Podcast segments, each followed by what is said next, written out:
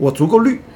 但是我一直在。你多么烦我，也一直在。你一开始不认识我，很讨厌我，后来发现，讨厌的这个人他居然一直在，人才明白，哦，原来他说的，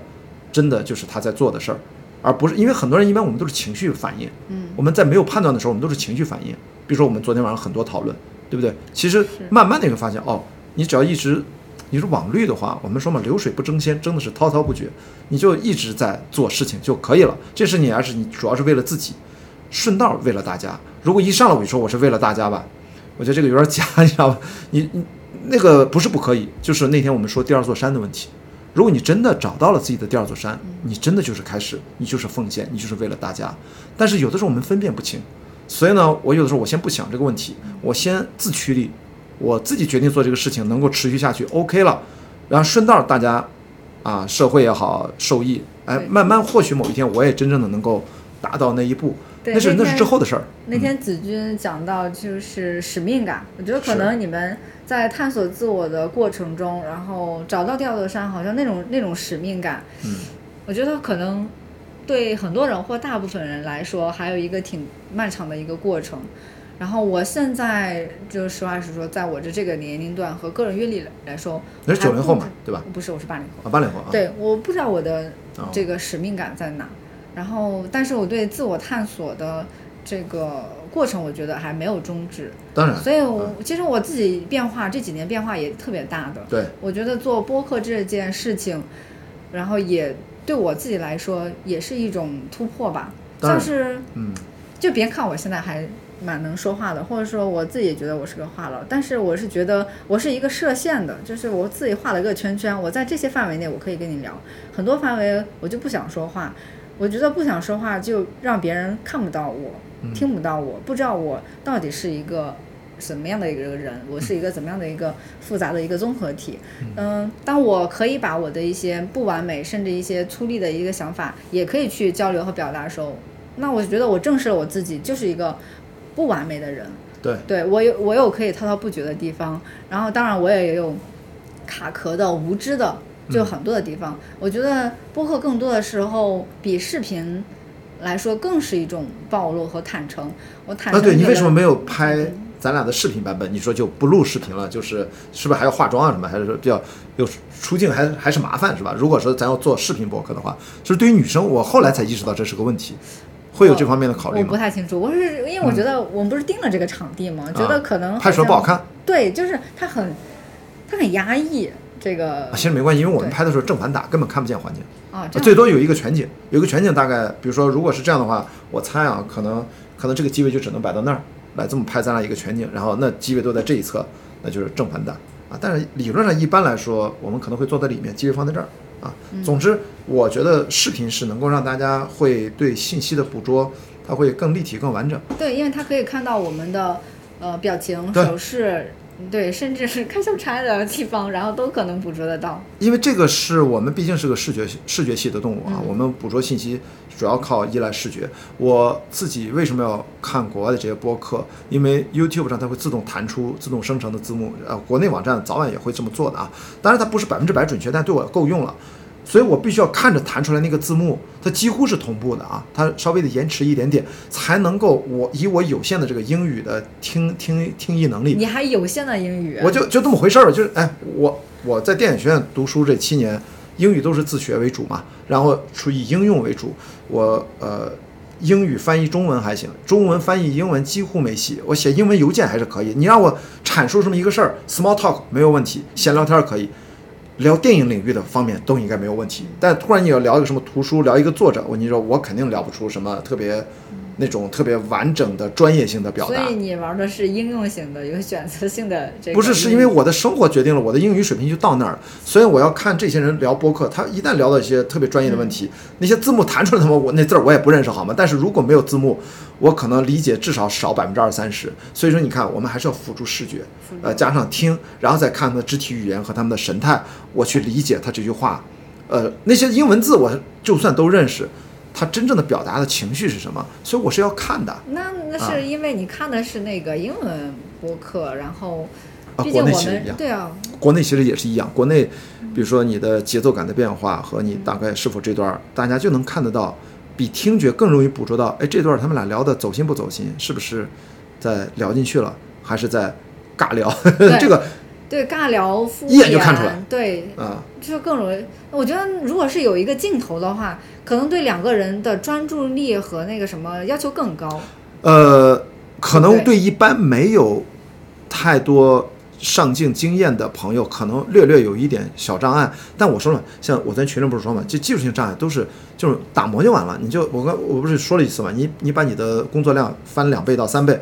就夸夸夸就练出来对，我觉得你有一点就是靠靠数量，然后先去打磨自己的技术。哎，你说哪件事儿咱不是靠数量？哪件事儿，对吧？任何一件事儿都是靠累积。我就从来不信你天生就会，除非你是超级天才，那个不讨论的。咱都是普通人，智商水平基本是一样的，完全就是看谁真正的花时间稍微的累积的多一点。我是希望能够快速累积，我慢慢就知道我想做的播客的领域大概是适合最适合我，以及最能够把商业模式跑通，可以健康延续下去的那个方法。我现在还不是那么清晰呢。对，我觉得你是在探索你自己风格的一种形式。嗯，对我们这种选手来说，呃，可能纯粹的这个音频感觉更自在、更啊，明 safe。白。对，我觉得也是，因为我遇我不是我也说嘛，我说有嘉宾，因为他是做幕后工作的，他就说算了，咱就不录视频。我说也好，因为只要因为我在乎的不是视频，我在乎的我说嘛是心流，甚至都不是内容，对就是是不是真正能让你觉得啊，咱们今天聊完了，感觉心情变了，感觉这不一样了，而不是咱俩为了。有一个大纲，来，咱们把这个大纲几个都一下，然后这个这个，那就回答一下问题。哎，对对对对对对对对，我我们今天真的是没有呃预设什么问题，其实这也是我。呃，第一次这样，就是想顺着我们能聊到哪儿，对然后最后能不能就是我们聊的东西，其实它还好像有一个，我们可能有一些支流已经流过，但是它最后可能会汇聚到一个主流，那个主流可能啊就会成为本期的一个 一个核心一个标题，就是对硬硬硬小到一集播客节目这种随波逐流的这种 flow 的感觉，刚好也是 flow，但是大到我自己真的切身感受我的生活。哦，对你本来不是想聊什么生活方式，你说我都忘完全忘了。然后生活，我就觉得我反而随着年纪的增长，我倒不是说自己老啊，我就觉得还没那么老，但是他反而就是越来越明白，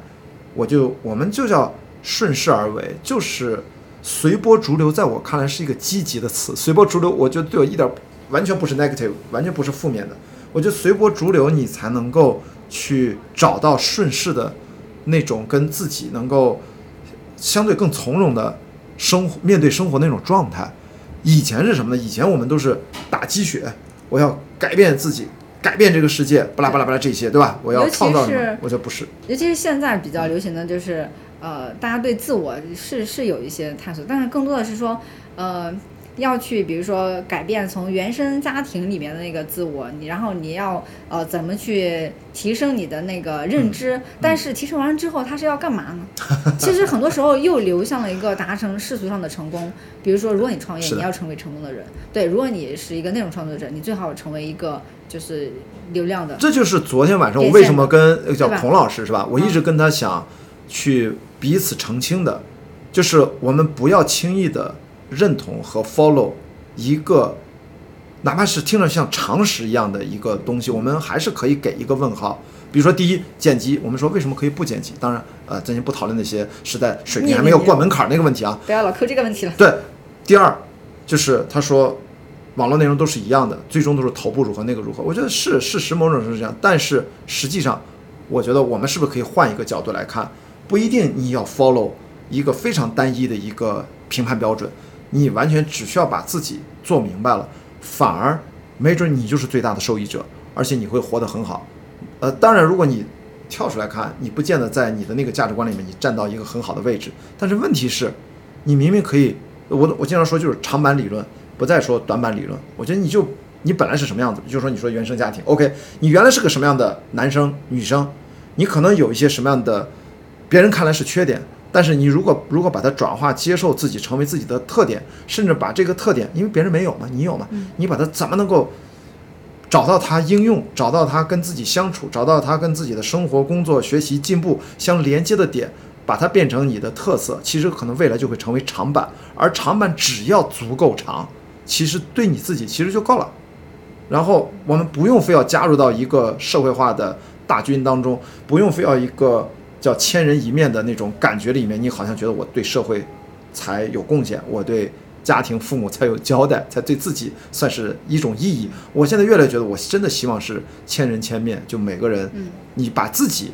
大概知道自己本来是个什么样儿，你能不能把这个样儿放大就行？当然，不好的东西咱要修正啊，咱不是说缺点要放大，这个当然肯定不是这么聊天就是你大概知道大概是一个，比如说，呃，你喜欢文学，你喜欢读书，你喜欢分享，你就把这个东西放大，其实你已经在做了，我觉得就可以了。你做这件事情，你不是因为大家都做播客，所以我做播客吧。我我其实想反对的是这个，因为你你天然你就适合做播客。其实像我，我真的是发现了，接受了自己。我除我比起电影制片人而言，我可能天然太适合，但是我也很适合做制片人。你你是一个聊天型的选手，你在任何地方都可以开始聊起来，所以就是话痨适合做播客，对，适合做播客。那你就把它放大，对，把它放大只。是说，比如说我们是野生的话痨，然后你这个是经过长期的一些职业训练的一个专业话痨，我觉得有这种差别。其实刚才我想回应一下你刚才这段儿，嗯，就是我对一个一个说法还挺赞同，就是大家对呃某种常识问题或者是大问题要保持这个警醒。是，对，比如说，就像我们